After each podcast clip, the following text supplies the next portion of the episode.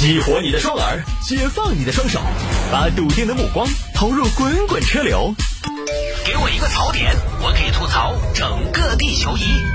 微言大义，换种方式纵横网络江湖。来喽！欢迎各位来到今天的微言大义，要继续跟您分享网络上一些热门的、有意思的小新闻。今天节目一开始呢，你可能听我这个状态相对比较高亢啊。包括早间播新闻的时候，就有听众朋友在八点的时候准时给我微信留言说：“探哥今天状态不错啊，封控了十四天之后上直播，状态确实挺棒。”大家放心，这个状态呢维持不了几天。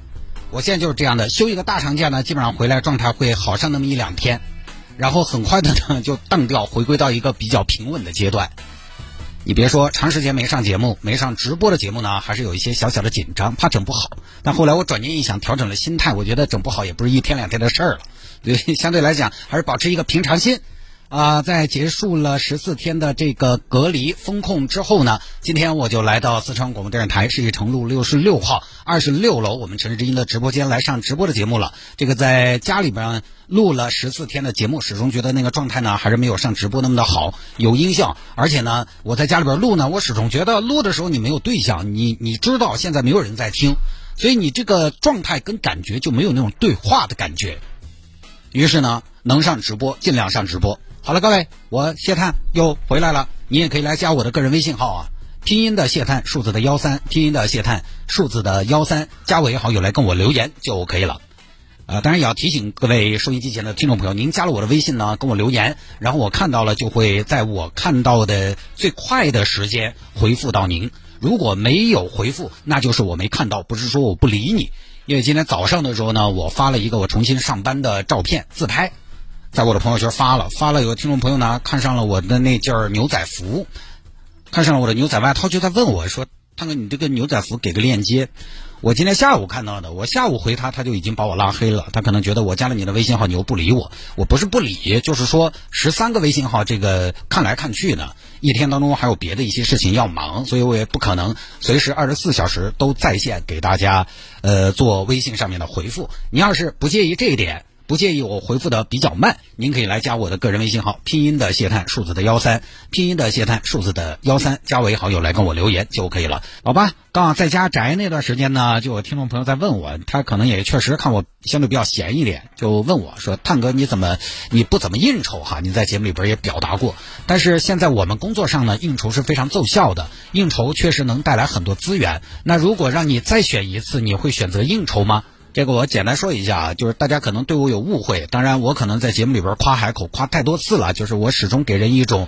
我完全不应酬的感觉，也不是这样，我不是不能应酬，我只是可能没什么时间和精力，时间精力有限，我也不是那种完全不应酬或者完全一点应酬都不会的那种，是吧？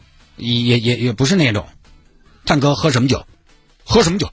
做事就做事，喝什么酒？探哥，我听你节目长大的。别吹牛了，你知道我节目几点吗？听我节目长大的，小伙子加油，关你屁事！男人四十岁如果还没有成就，那就要准备好平庸一辈子了。老子喜欢，做什么？我也不是这种对话的啊，就是不那么擅长，不那么有精力放到这个事情上来。你说我再选一次会不会不一样？我觉得再选一次呢，职业性质不变，工作状态不变，也还是不行。而且我觉得一个人的改变，哈，我们经常说一个人的改变，一个人的变化大。我观察了很多人，包括我自己，我觉得很多人的改变，他往往不是从 A 到 B 的改变。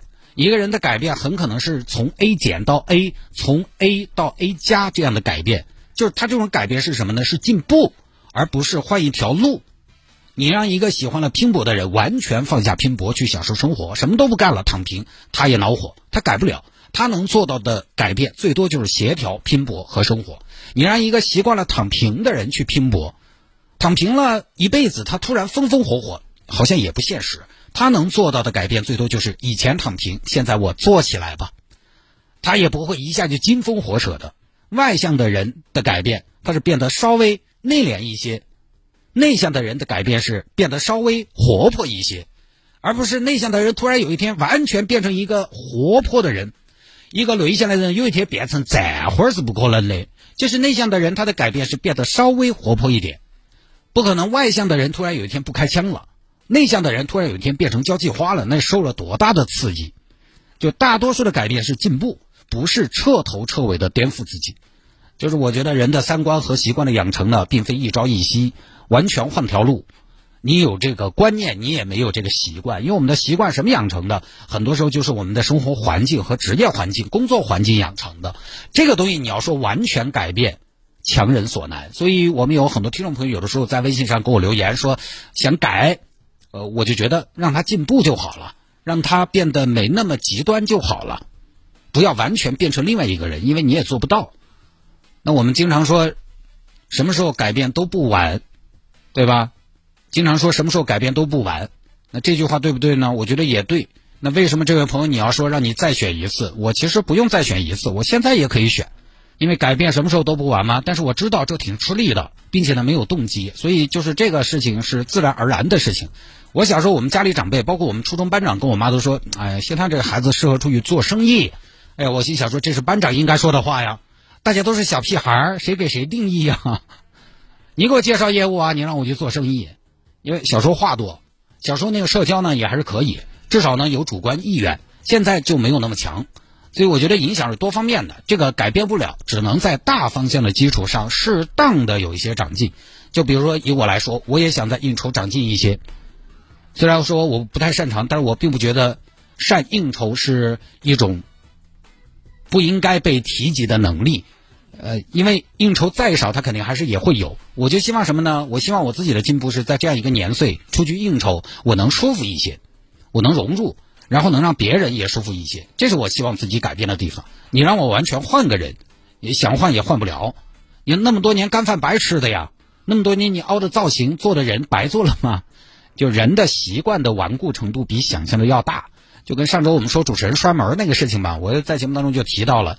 电台主持人其实非常喜欢思考，因为他节目生产方式就注定了他的内容都是自己一个人完成的，他们必须还是要稍微动动脑子。其实锻炼思维就很好，独立思考嘛，这是优秀的品质。但是锻炼思维另一个问题就是你真的会固执，你天天动脑，形成了一套体系之后，你就真的独立了，独立到有的时候思维惯性让你固执，听不进去别人的意见，这就是习惯的问题。你未必能找到更多更立体的分析事件的方式和方法，所以我们微言大义节目有的时候有一些小观点、小升华，但有的新闻讲完之后，你发现我也没有什么分享，没有观点，因为我一直对于自己有一个告诫，就是不要鼓捣手，不要鼓捣说观点，没有观点可以不说，鼓捣说观点无中生有习惯了，你就什么问题都要分析，好像大家有的时候在饭桌上也挺讨。讨厌这种人是不是？就是不是略微显得有些油腻了？虽然油腻挡不住，但是，但是可以慢点糊嘛。就是我提醒我自己，不能习惯某一种思维，习惯没那么简单，说改就改的。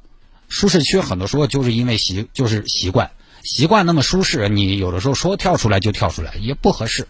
习惯很多时候不好，但是你觉得它安全。习惯就是经验，经验就是在过去被印证过的安全。安全感的需求就是整个动物界自然而然的需求，所以克服习惯多难，其实就是在跟身上的动物天性做斗争。不说了哈，不知不觉我可能又陷入一种思维惯性了。